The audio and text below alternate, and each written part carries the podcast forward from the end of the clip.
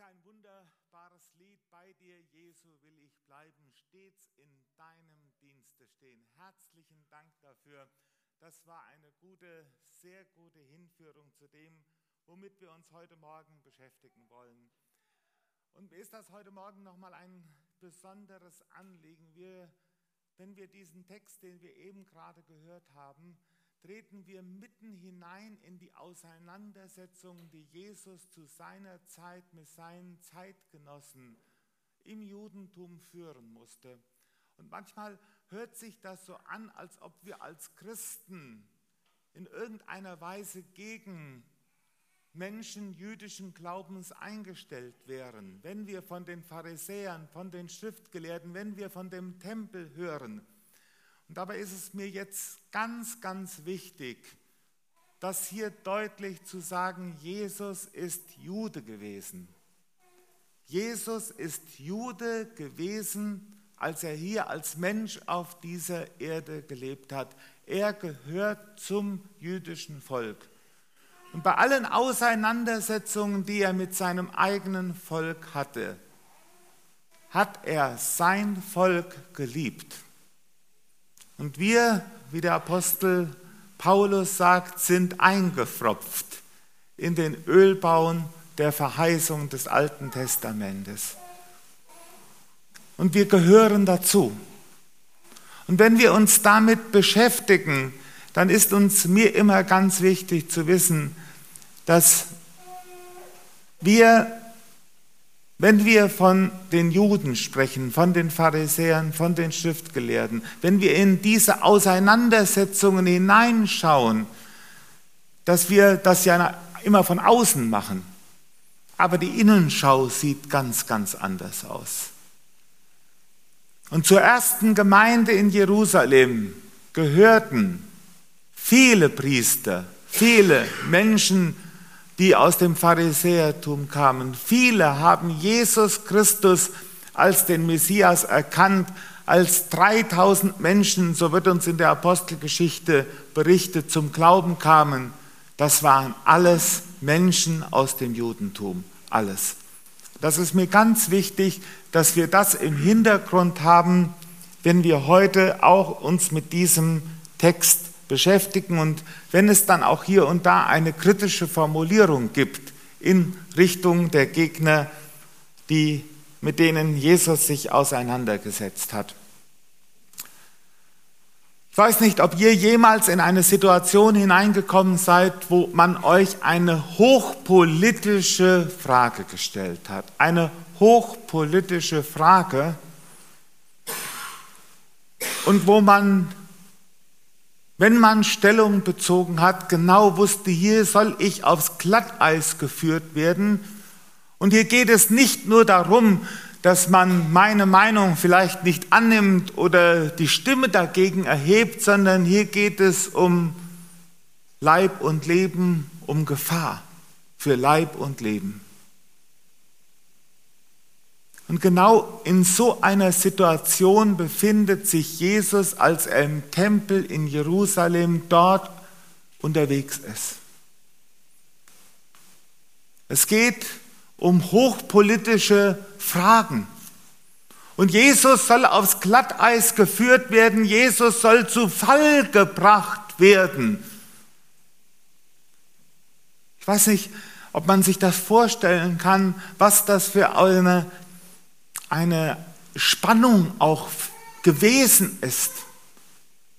Wie viele unserer Glaubensgeschwister das bis heute in vielen Ländern in dieser Welt erleben, wo man Menschen aufs Glatteis bringen will, auch durch politische Äußerungen, durch politische Fragen.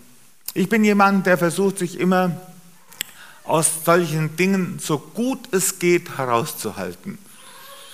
Und ich bin auch jemand, der versucht, jedem Konflikt aus dem Wege zu gehen, wenn es irgendwo brenzlig werden könnte, einen großen Bogen darum zu machen, so schnell wie möglich aus der Gefahrenzone heraus.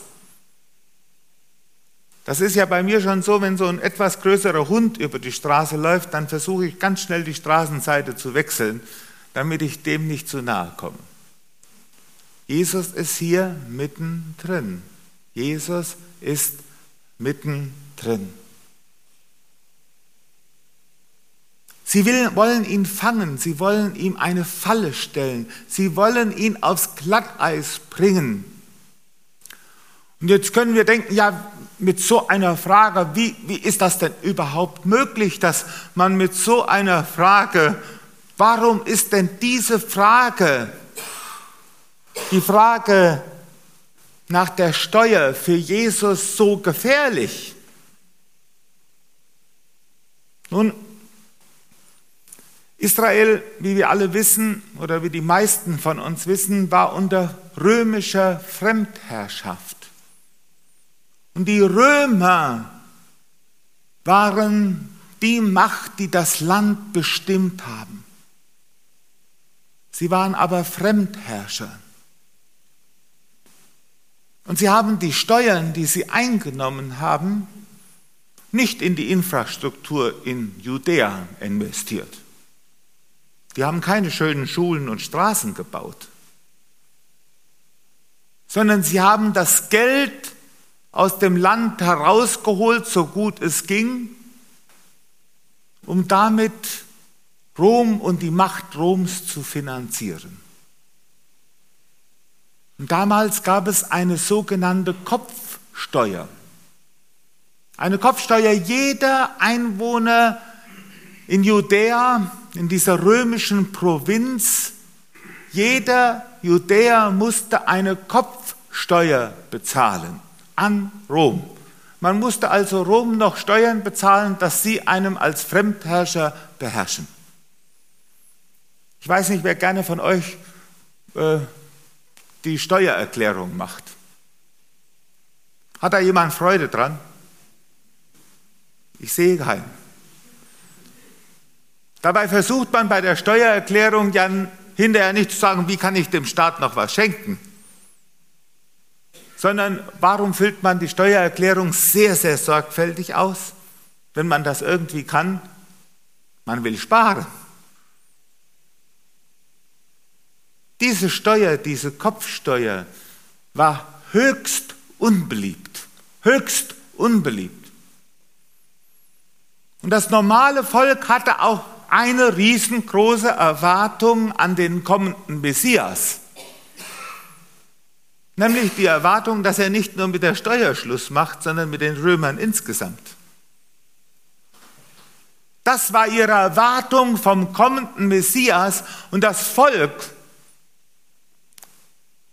das hatte na klar ruckzuck, konnte seine Meinung ändern. Wenn du erstmal beliebt warst, konntest du na klar ganz schnell auch in der Gunst des Volkes fallen wenn du ihnen, von ihnen was erwartet hast,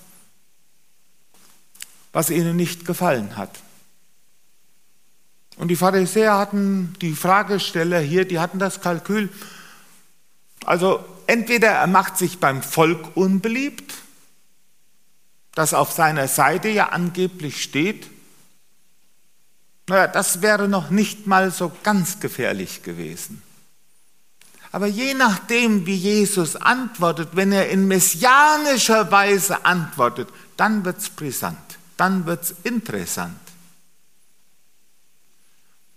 Nämlich dann, wenn er die Steuer ablehnt, öffentlich, wenn er dazu aufruft, die Steuer nicht zu zahlen, dann hat er Rom gegen sich. Und das Interessante ist, dass hier in unserem Text zwei Parteien genannt werden. Die Pharisäer verbünden sich nämlich mit den Herodianern. Die Herodianer, das war eine Partei, die Herodes, vom Herodes den Großen noch stammte, die die Nachfolger von Herodes dem Großen unterstützt haben und die im Dienste Roms standen. Die Pharisäer haben diese Haltung gehabt, wir erdulden es, wir ertragen es, aber irgendwann, wenn Gott eingreift, wollen wir mit dem Ganzen Schluss machen hier. Aber solange wir werden uns nicht erheben, das ist politisch viel zu riskant. Die Herodianer, die waren im Dienst Roms, also die waren sozusagen, die waren auf der Gehaltsliste der Römer. Und die waren da klar daran interessiert, dass man Rom gefällt, dass man die Ansprüche Roms erfüllt. Deswegen haben die nochmal genauer hingehört bei so einer politisch interessanten Frage. Und dann gab es im Judentum noch eine weitere Gruppe, die sogenannten Zeloten, die Eiferer. Und die Zeloten, das waren Leute, die sagten, wir können nur, wenn wir wirklich wollen, dass der Messias kommt, dann müssen wir kämpfen. Dann müssen wir mit Gewalt die Römer vertreiben. Erst wenn wir anfangen zu kämpfen mit Gewalt, wird der Messias kommen und sich an unsere Seite stellen. Und wenn die Zeloten mitbekommen, dass Jesus für die Steuer ist, ist er auch bei ihnen auf der Abschussliste. Egal wie Jesus antwortet, egal was er in der Öffentlichkeit sagt, er ist unter Beschuss. Er bringt sich in Gefahr. Und die Versuchung, der Jesus jetzt ausgesetzt ist, ist die Versuchung, den Menschen nach dem Mund zu reden, sich irgendwie aus der Affäre zu ziehen, unklar zu sein. Aber Jesus bezieht Stellung.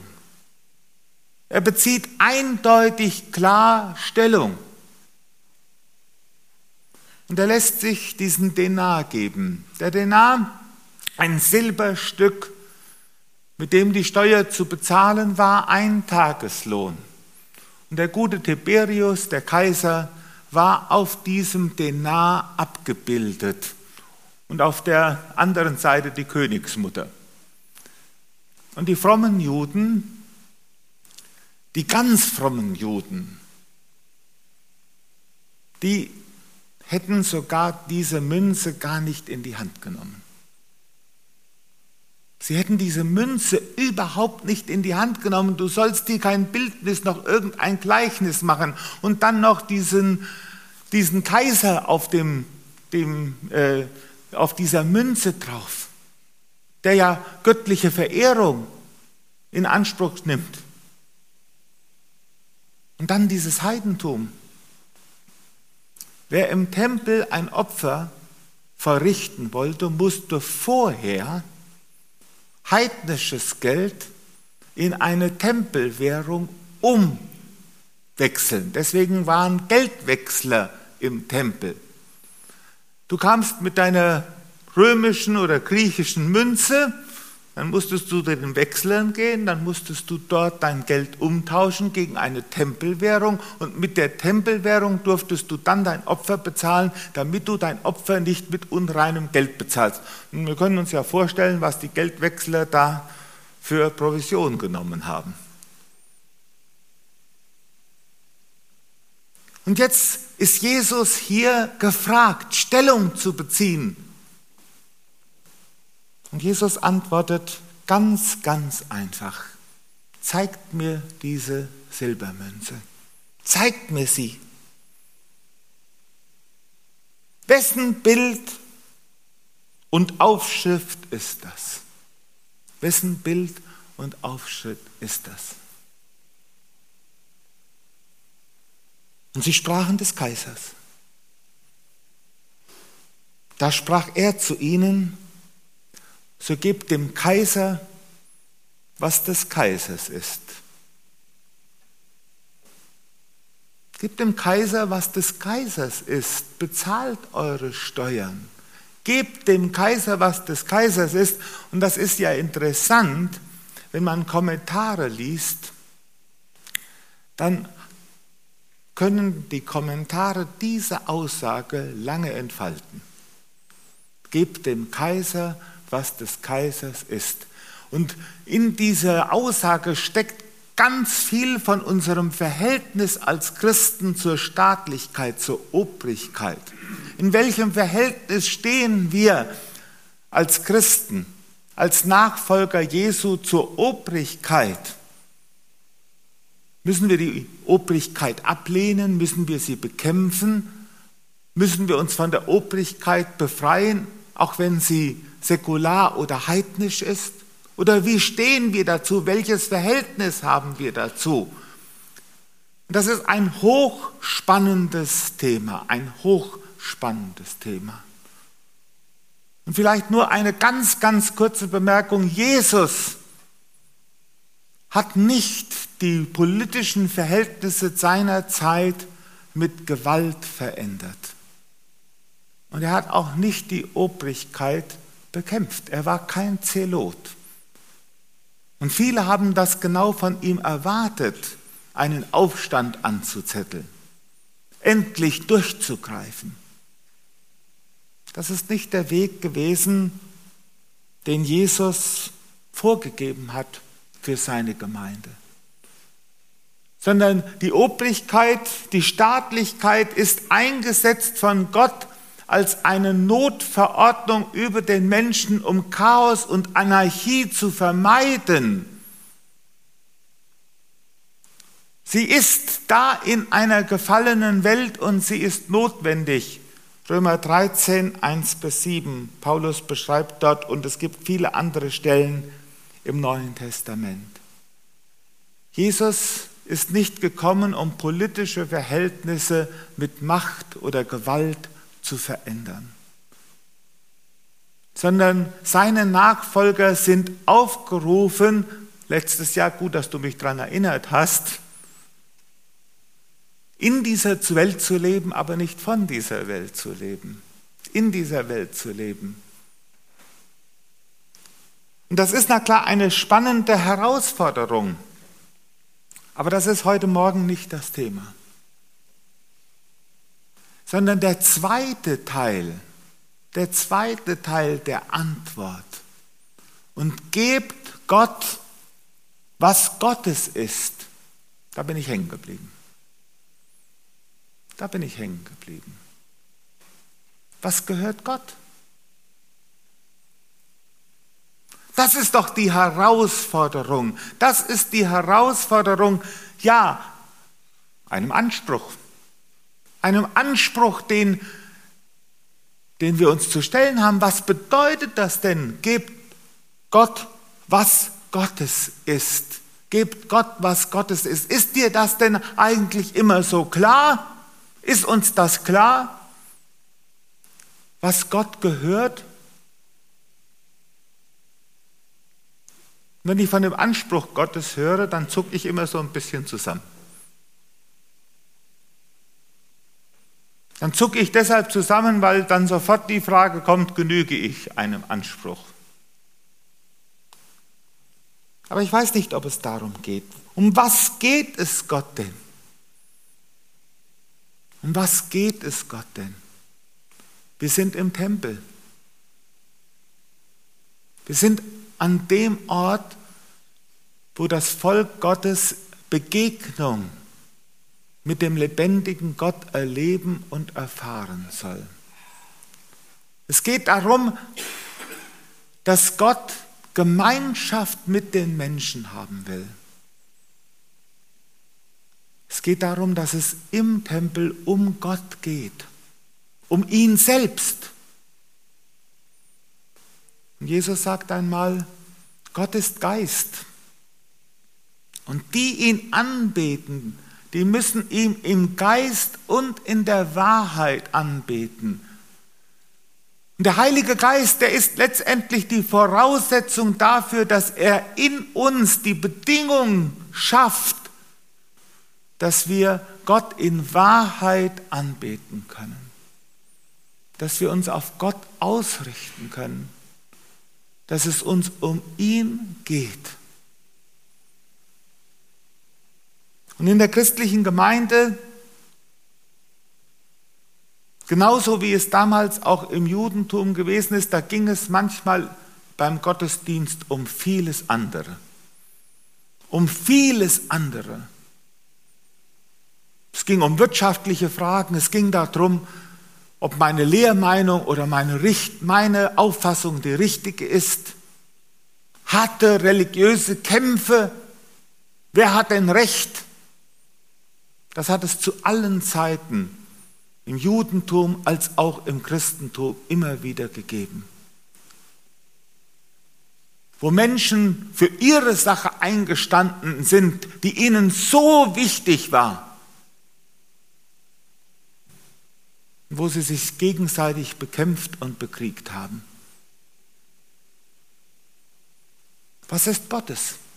Gott ist Geist und die ihn anbeten, die müssen ihm in Geist und in der Wahrheit anbeten. Es geht auch in erster Linie darum, dass ich mich frage, wer Gott überhaupt ist, mit wem ich es zu tun habe und dass ich mich auf ihn ausrichte. Was Gottes ist, ist, dass wir letztendlich ihn an die erste Stelle stellen, dass wir ein ungeteiltes Herz, eine ungeteilte Ausrichtung auf ihn haben.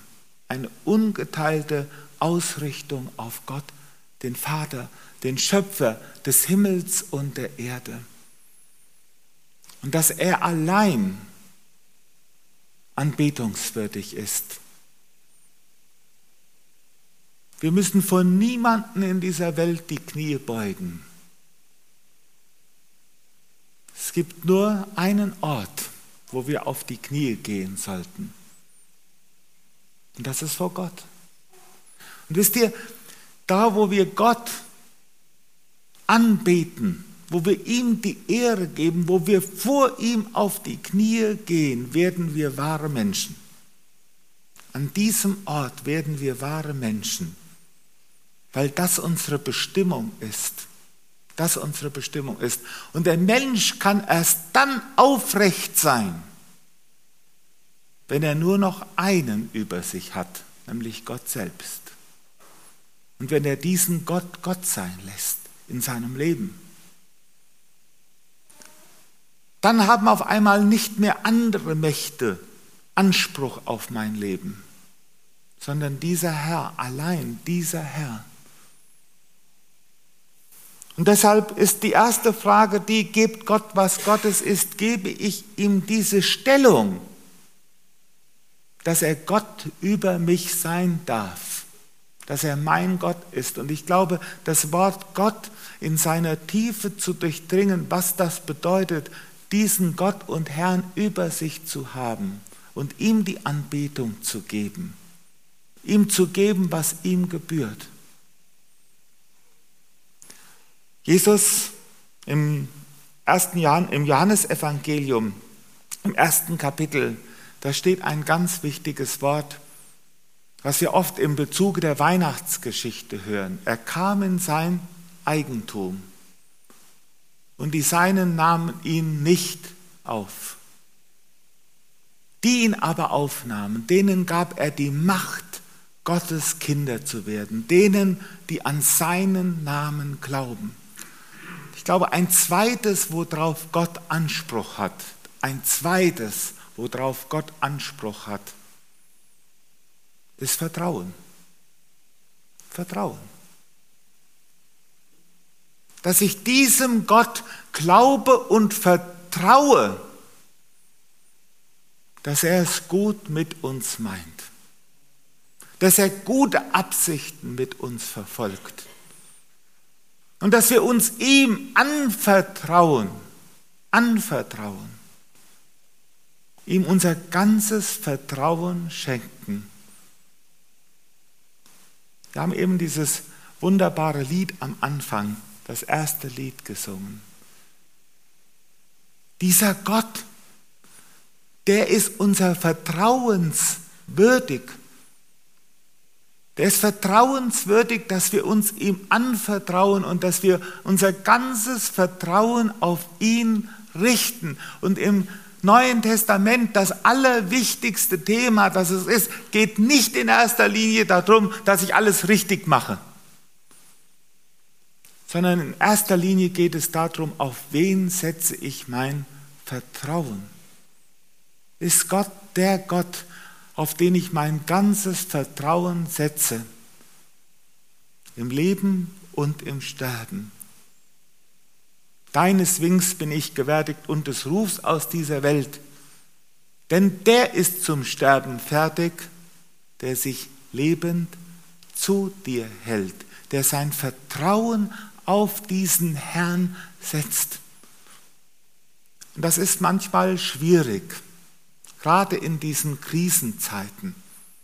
Gerade in diesen Zeiten, wo wir mit so vielen negativen Nachrichten bombardiert werden, wo wir den Eindruck haben, alles zerfällt in ein Chaos. Das ging aber den Menschen zur Zeit Jesu nicht anders.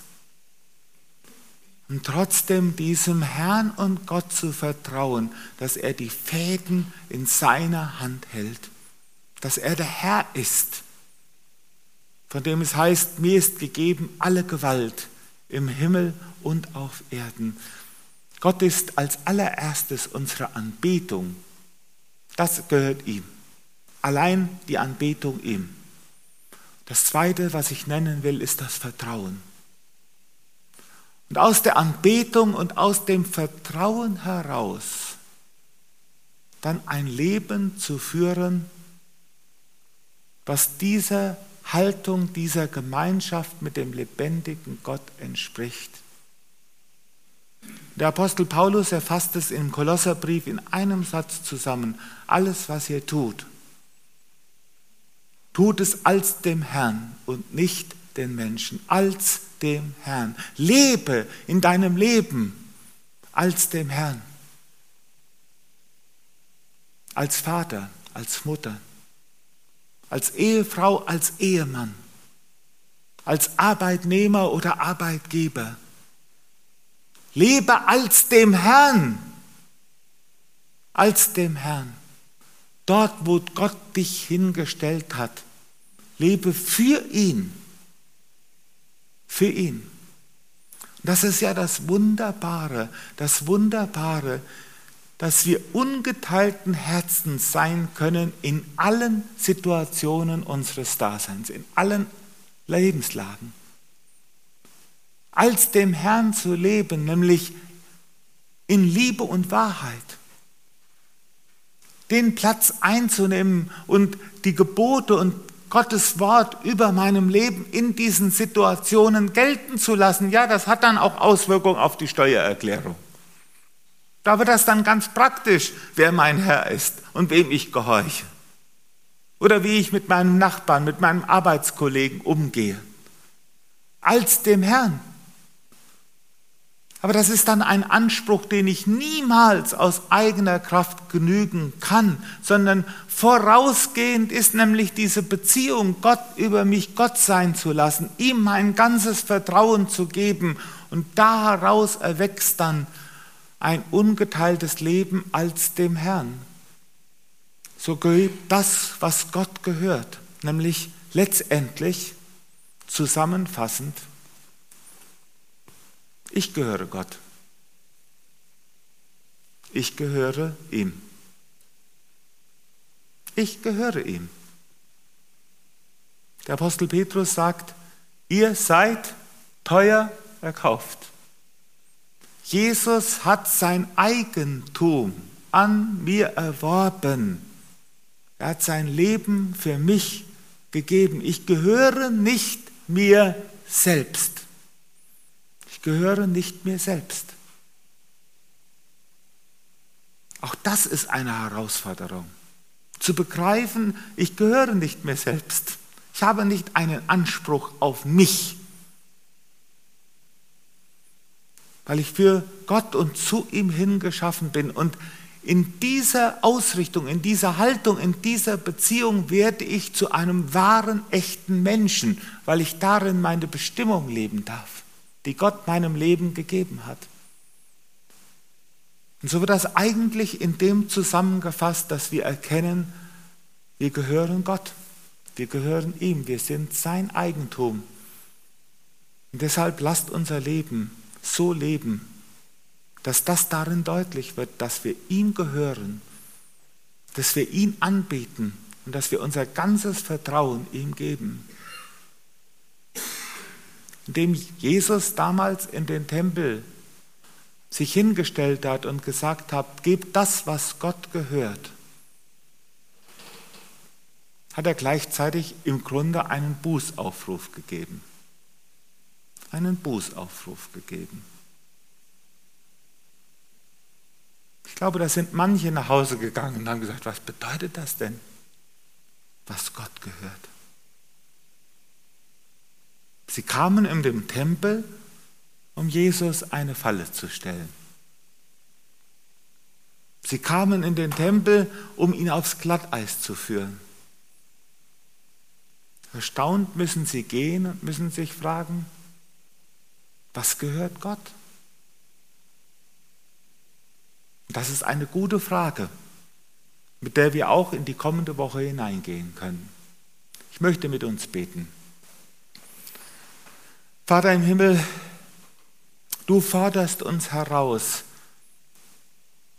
immer wieder neu durch dein Wort, darüber nachzudenken, was es bedeutet, zu dir zu gehören, ein Leben unter deiner Leitung, unter deiner Führung, unter deiner Herrschaft zu leben. Herr, du allein bist der Herr, der einen Anspruch auf uns hat. Niemand sonst in dieser Welt. Hilf uns, Herr, dass wir dir vertrauen, damit du deinen Anspruch über uns in unserem Leben geltend machen kannst. Damit unser Leben so sein kann, dass es dich ehrt. Darum bitten wir dich. Amen.